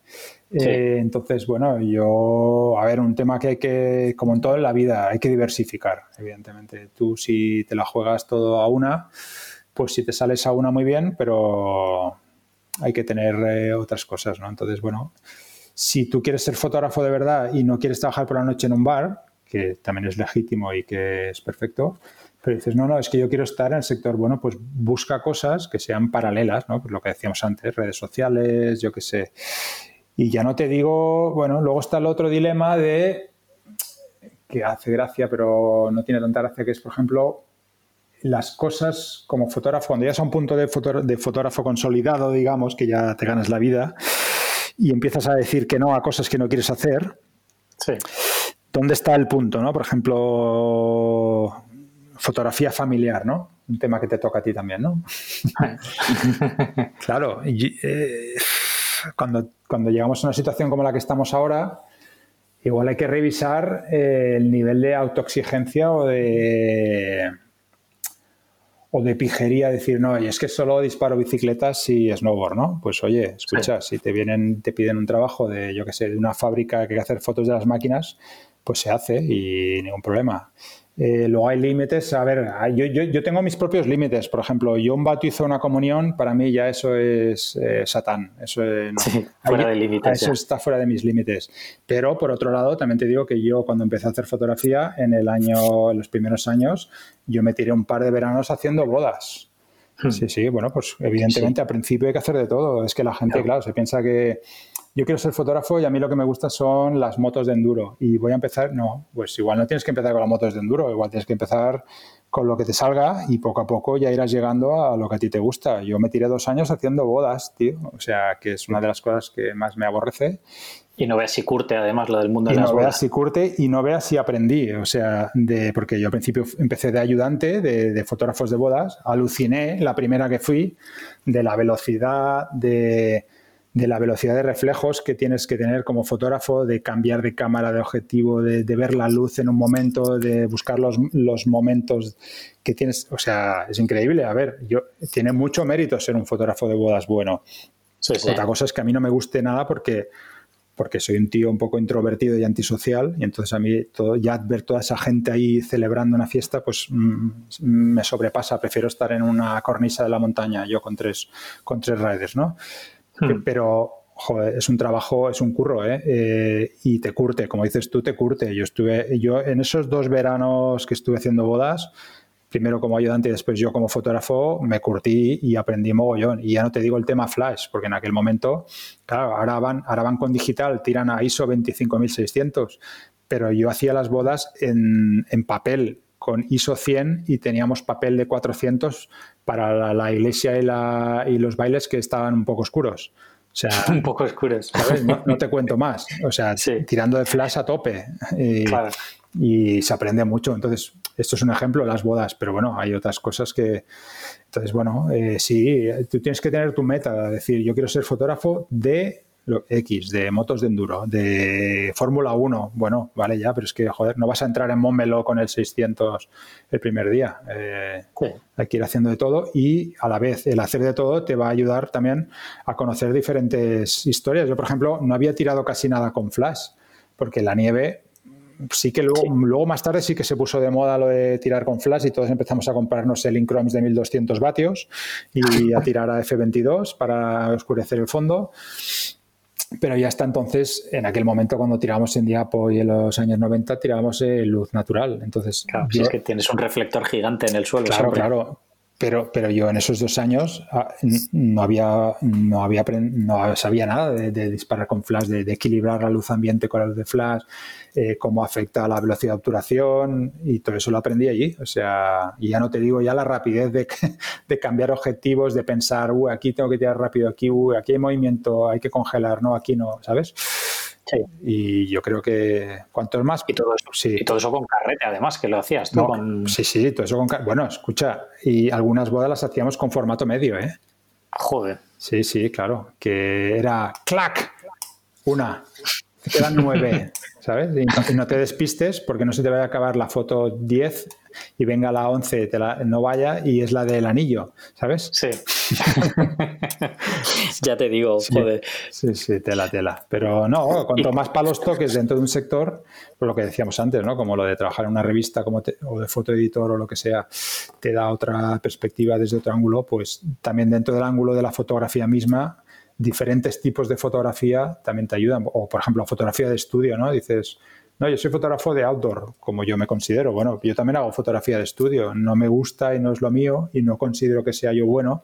Pero bueno, me hice mis cursos de fotografía de estudio también en Barcelona y bueno, pues sé lo básico y lo, sé hacer, ¿no? Eh, y de ahí también aprendes mogollón, ¿no? Pues de tema de profundidad de campo, de, de cómo influye la luz, que si acercas una fuente de luz, la luz es más suave, empezando por ahí, que es lo más básico, a luego ir evolucionando todos los conceptos, que si luz polarizada, no sé. Sí.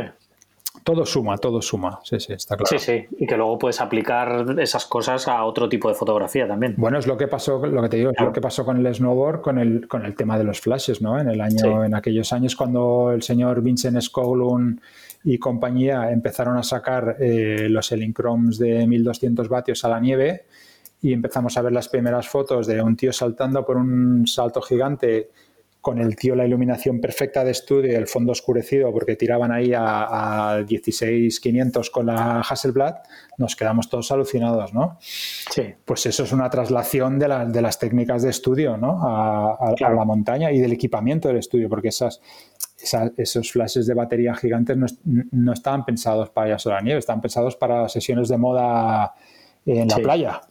Sí.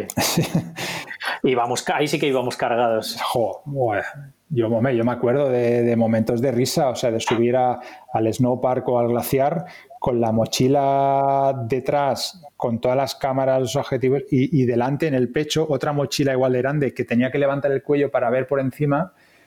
Con, con, el Elincrom, ¿cómo se llamaba? El Ranger de 1200. El Ranger, el de 1200 vatios con dos antorchas y lo que era peor, los dos eh, trípodes de las dos antorchas gigantes y, me acuerdo que, claro, cuando te agachabas luego para ponerte el snowboard, no, no podías a, levantarte. No te podías enganchar las fijaciones, te tenías que quitar la mochila, la del pecho, para engancharte las fijaciones, luego ponerte la, mochila otra vez como pudieras y entonces te caías de culo porque no tenías equilibrio y luego no te podías levantar, bueno, era, era un festival, sí, sí.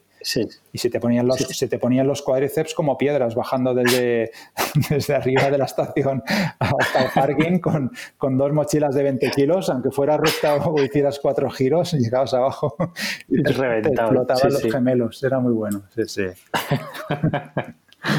ya te digo, sí, sí, me acuerdo. Y luego las baterías con el frío y todo ya. Bueno, claro, duraban tres días, sí, sí.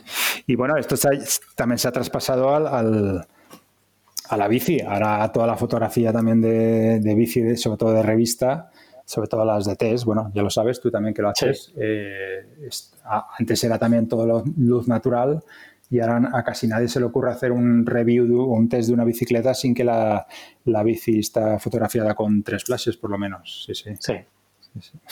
Sí, tú, andas, cargando mucho todavía. Yo, me, yo, cargo diferente. Yo cargo y me reviento la espalda porque todo lo que cargo lo cargo a la vez que pedaleo. Y, tú te revientas porque vas cargado de flashes y de trípodes, ¿no? Sí, sí, sí. Y eso que he intentado reducir el. Además, ahora que las cámaras. Primero que puedes sincronizar a alta velocidad, que eso para mí fue un cambio brutal. Y luego, y luego además que, que ahora con las cámaras eh, si tiras a ISO 800, mm, te quedan fotos súper limpias. Entonces ahora puedes usar un flash mucho más pequeño y en vez de tirar a 100, tiras a 800 y te da la misma luz. yo, es que de hecho yo ahora no tengo flashes grandes. ¿eh? Yo tengo dos, tengo, dos speedlights de estos potentes. Eh, con, el sincronizador este tengo ahora tengo los Godox con el aire este y claro, me sincroniza todas las velocidades y lo que dices tú, subes un poquito al ISO y oscureces del fondo igual y tienes un... Lo que no tienes es el, la calidad quizás de la luz de cuando tienes un reflector más grande, evidentemente. Esa suavidad de luz no la tienes con un speedlight, ¿no? Porque la salida de la luz es un punto más pequeño y eso hace que las sombras sean más duras, etcétera, ¿no? Pero, pero bueno, la cantidad la calidad quizás no es la misma, pero bueno, estamos hablando de fotoacción, no estamos hablando de las sombras en los poros de la nariz de una modelo, entonces tampoco no es tan, tan importante, ¿no? Pero sí, es lo que decías tú, eh, cuando llevamos los Elinchromes a la montaña, yo me acuerdo que disparábamos con ISO 100 y tirábamos a 16 o a 22 eh, porque, porque las, las Canons en aquel momento tiraban a 250 como mucho. Y, todos nos, nos acabamos pasando muchos a Hasselblad porque con la Hasselblad podías tirar a 500 y ganabas un stop entero, ¿no? Sí. Y claro, eso con el hypersync. Luego cuando ya empezaron a salir eh, eh, los flashes de velocidad, bueno, rápida, pero en realidad es velocidad lenta, lo que es la rápida, ¿no? Sí, eh, sí, sí. que podías sincronizar a 2000 o 4000, claro, aquello fue, sí, sí, un alivio muy grande. Un cambio brutal. Sí, sí, vaya. Ya te digo, sí, sí, poco, a poco, poco, a poco, se va haciendo todo más pequeño y ahora, por ejemplo, Claro, ahora por ejemplo me he comprado el, Mavic, me he comprado el pequeñito, el Mini, sí. para, para, determinados viajes de bicicleta en que ya no me cabe nada más y, y el, el dron grande no me lo puedo llevar, el, el, Mavic. Hostia, este es, es, que es enano, tío, es súper es, pequeño, no pesa nada.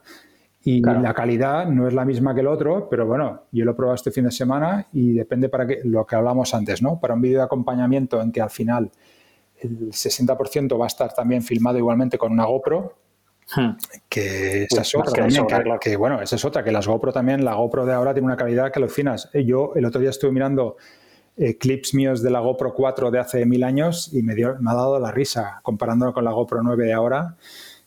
que la pones a 25 FPS, es 4K con el modo rectilíneo con nivelación de horizonte y parece que estás tirando con la Sony Alpha. O sea, no tiene la definición, pero entre la estabilización, el, perfil de color plano, eh, el 4K, ostras, eh, en algún momento, yo editando en algún momento, he dicho, estoy haciendo clips que los tengo mezclados y digo, hostia, ¿esto es de la GoPro o de la Sony? ¿Sabes?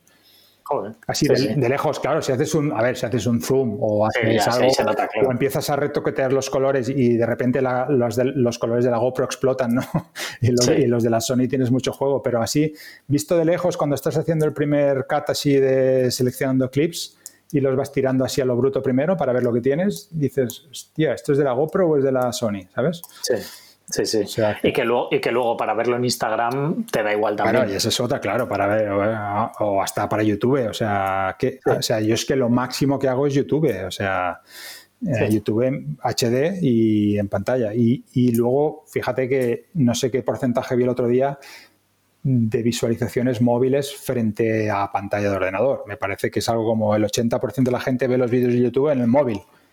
O sea que tú estás preocupado porque no va a Instagram, sino que va a YouTube, pero al final se acaba viendo en, un, en una pantalla de un iPhone también. O sea que la gente que lo acaba viendo en pantalla grande del ordenador son un 20 o un 30 y de esos los que lo ven en una pantalla grande de tele, pues igual son un 5, ¿sabes? Sí, sí, es una pasada. Sí, sí. Que al final estamos igual cambiando de equipo y sufriendo y todo para, para eso. Para ah, bueno, sí, sí, esa es otra, que, que, nosotros...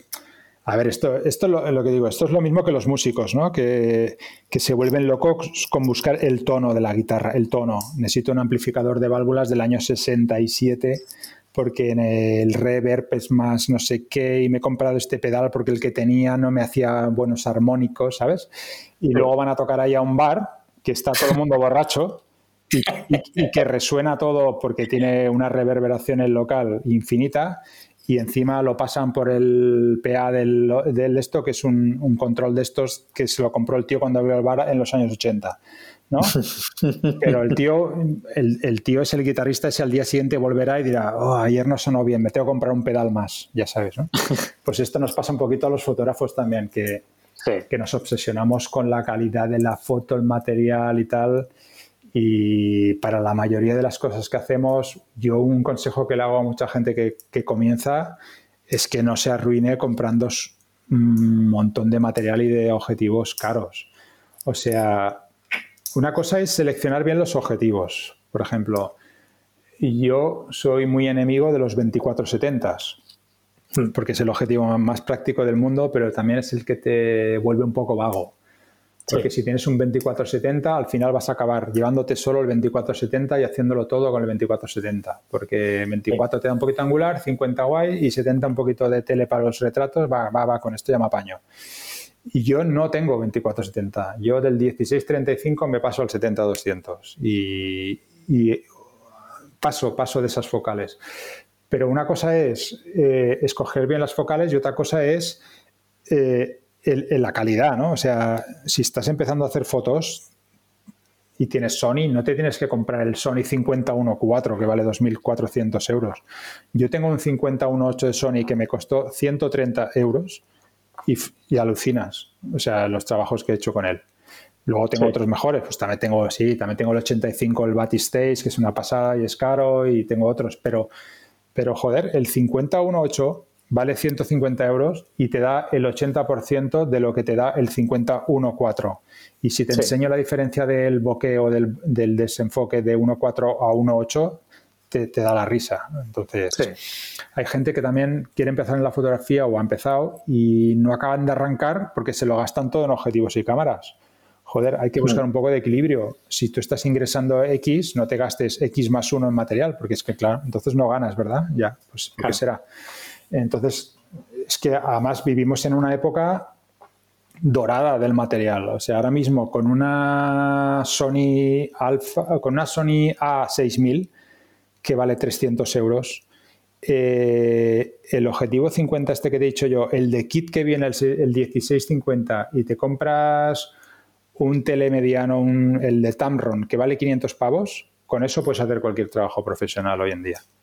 Sí, y te, sí, sí. Y te, has gastado mil euros, mil doscientos. Mil euros, sí. Sí, sí. Y además los clientes les da igual. O sea, al final lo que quieren es un buen resultado. Le da igual. No, pero es que yo te digo, yo te digo, es que yo te digo que con una Sony A6000, que es la más barata de Sony de APS-C, con el objetivo que viene de kit para emergencias, para un poquito de todo, y te compras un 50 y un poquito de tele, un 50-1.8 para desenfocar un poco y un tele que esté correcto, un 70-180 de Tamron o algo así, te gastas 1.200 euros y con eso yo puedo ir a un, a mí me contratan para un trabajo de una agencia de publicidad y yo podría hacer, bueno, de hecho yo tengo una, una, una 6000 por aquí por casa, que si un día se me estropeara la alfa gorda, me iría con esa y me quedaría tan tranquilo y sé que podría hacer el trabajo bien. Otra, hmm. otra cosa es, yo que sé, si te tienes que ir a Alaska a 30 bajo cero y lloviendo, vale, entonces sí, la 6000 seguramente se te mojará en, en, una hora y explotará. Y en cambio la otra es impermeable, resistente, con magnes, vale, en eso estamos de acuerdo. ¿eh? Pero si estamos hablando de cosas normales, yo creo que hay gente que se, se, deja influenciar mucho por Instagram y por reviews de Internet y se vuelven locos comprando material. O sea, yo ahora mismo el MacBook desde el que estamos hablando, mi portátil, ayer lo miré y es de 2000, a ver, te lo voy a mirar ahora mismo de qué año es, porque me quedé alucinado. About this Mac, ahora te lo digo. Este es de 2011. Este portátil tiene nueve años y pico. Y es el portátil que yo uso cuando voy de viaje, que solo lo uso para, para, descargar las fotos, visualizar un poquito. Evidentemente yo tengo, yo tengo un, un, Mac potente aquí en casa para editar. Evidentemente con este portátil no puedes editar, ya no te digo vídeo, ¿no?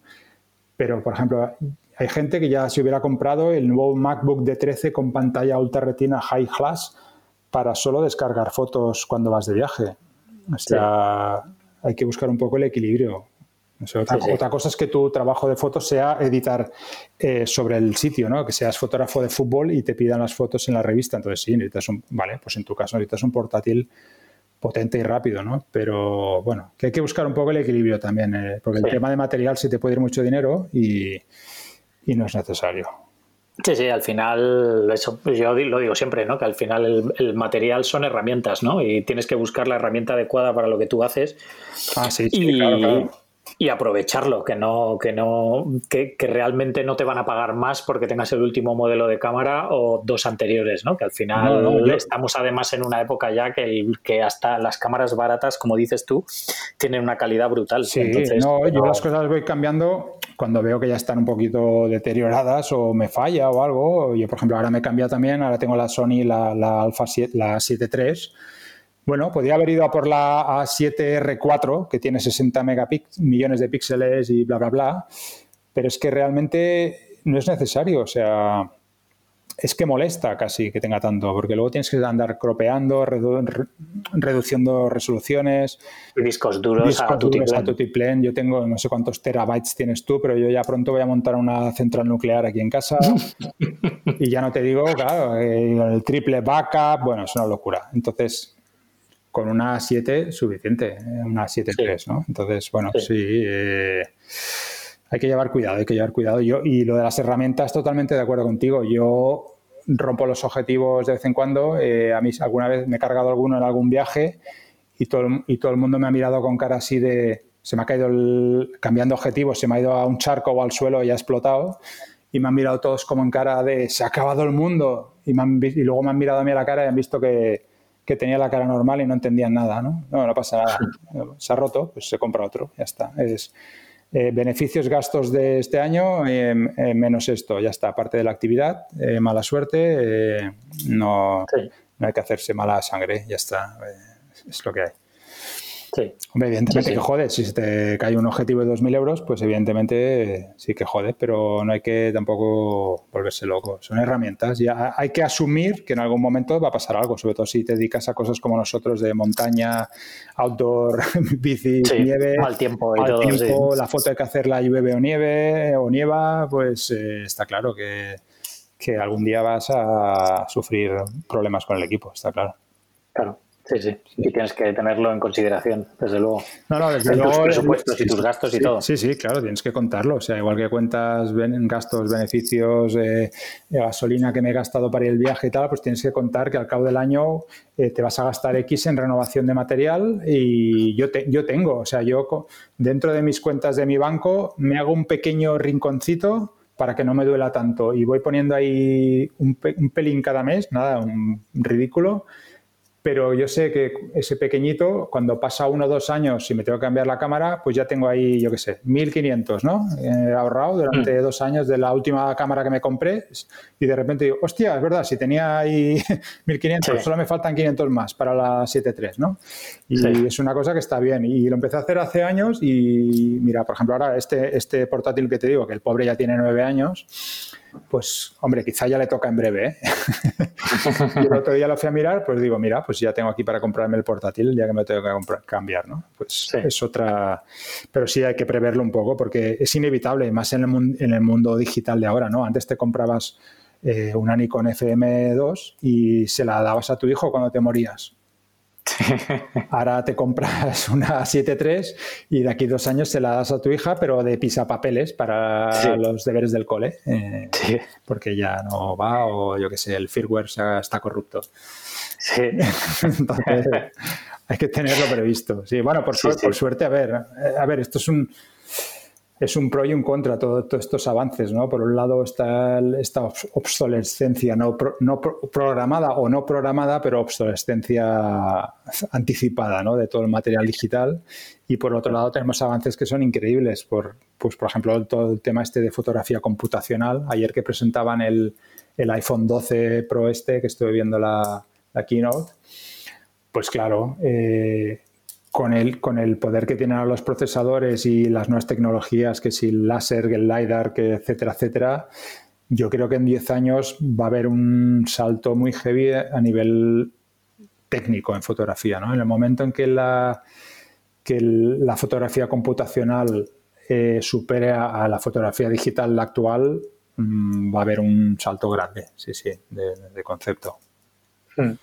Sí, sí y bueno, y, bienvenido sea. Igual que, igual que cuando hubo el cambio de diapo a digital, ¿no? ¿Te acuerdas que tuvimos unos años un poco de drama, ¿eh? Porque muchos no resistíamos, otros lo abrazaban demasiado pronto. Cuando te pasabas no acababa de ir bien. Eh, las primeras, joder, las primeras cámaras digitales con las que ocurre yo, ¿cómo se llamaba aquella? La Fuji S1, S1 o S2, Fuji S1. Aquello tenía 6 millones de píxeles. Sí pero píxeles chungos. y bueno, pues bueno, se hacía, se curraba, se curraba con aquello. Y ahora parece que 60 no son suficientes. Pues con aquellos 6 hacíamos las portadas de las revistas. Sí.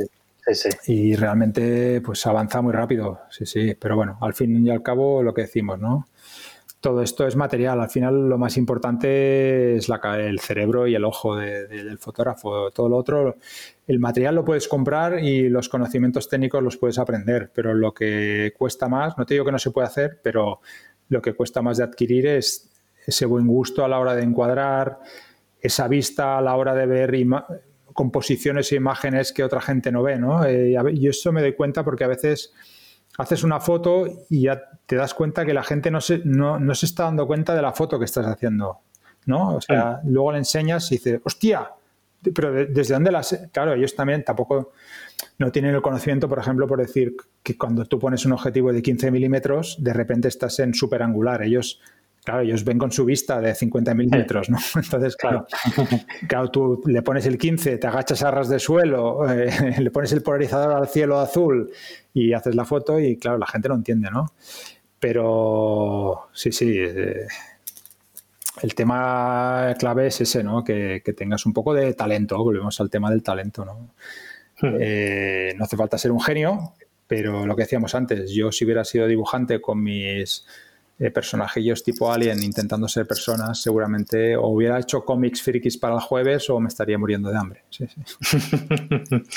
sí, Y formación, mucha formación y, muchas fotos, ¿no? Que al final eh, tienes que curtirte y disparar y, aprender y probar. y Sí, yo acepto que el tema formación es un tema que tengo pendiente, ¿eh? porque tendría que ir haciendo más cursos de reciclaje de los que hago. Voy... Sí que es verdad que hoy en día tenemos millones de bits de información en, en en Internet y vamos chupando microdosis, ¿no? De repente ves un vídeo, te lees un articulillo, que eso antes no existía. Antes o hacías el curso completo de tres meses o de un año o no aprendías nada. Ahora quieras que no, tú tienes tus canales de YouTube al que estás suscrito y unos son de foto y de repente te sale ahí sugerencia, tal, y lo ves y hostia, pues esto no sabía o, o cosas más técnicas. Yo ahora me he comprado la GoPro 9, pues lo primero que haces, ¿no? A ver, vídeos de la de los settings de la GoPro 9 que recomiendan, ¿no? A ver cómo el enfoque es muy fuerte, ¿no? Tal, en qué tal, ¿no? Pues bueno, pues quieras que no, son mm, microaprendizajes, pequeñas dosis de aprendizaje que, que, antes no estaban disponibles y que ahora poco a poco con las nuevas tecnologías pues puedes ir ahí haciendo los ratos que tengas, los ratos que tengas listo. Sí, sí, bueno, y, formaciones online y todo eso. Que... Bueno, ya no te digo, evidentemente, si te apuntas a seminarios, webinarios, etcétera, que claro, antes, claro, yo cuando hice los cursos que hice, me iba de Tarragona a Barcelona con el tren, estaba ahí toda la tarde, me volvía, imagínate, ahora te conectas en cualquier hay mil millones de tipos de, formaciones online que, están muy bien, ¿no? Y, baratas, o gratis incluso, ¿eh? ¿eh? Lo que decía el de Tesla, ¿no? Dice, para aprender no hay que pagar, o sea, está todo disponible en la red. Sí. Solo hay que tener ganas. Solo hay que tener ganas, efectivamente. pues nada, Marc, eh, dime dónde puede la gente seguirte y ver lo que vas haciendo. Bueno, yo tengo una web que, como todos en Casa del Herrero Cuchillo de Palo, no, no eh, vamos actualizando todo lo que deberíamos, ¿verdad? Sí, sí, sí. que es, margask.com. Y al final, como mucha gente hemos acabado usando nuestras redes sociales, ¿no? Como un poquito más como muestra de nuestro día a día. Y bueno, yo estoy, yo estoy lo que uso más actualmente es, aunque lo uso poco, porque como gestiono otras redes sociales de otras marcas, como hemos dicho antes, la verdad es que me queda poco tiempo para gestionar lo mío propio, ¿no? Entonces voy poniendo algún post de vez en cuando de cositas, pero la verdad es que no soy muy, muy asiduo. Y bueno, mi Instagram es Margask también, mi nombre y mi apellido. Y también tengo el Facebook Margas Photography, que va vinculado con Instagram.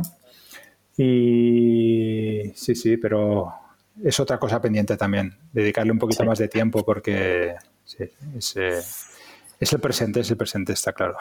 Sí, sí, aunque cuesta. Y lo sé, lo sé, lo sé porque trabajo en él, ¿eh? lo sé, pero, pero cuesta, cuesta.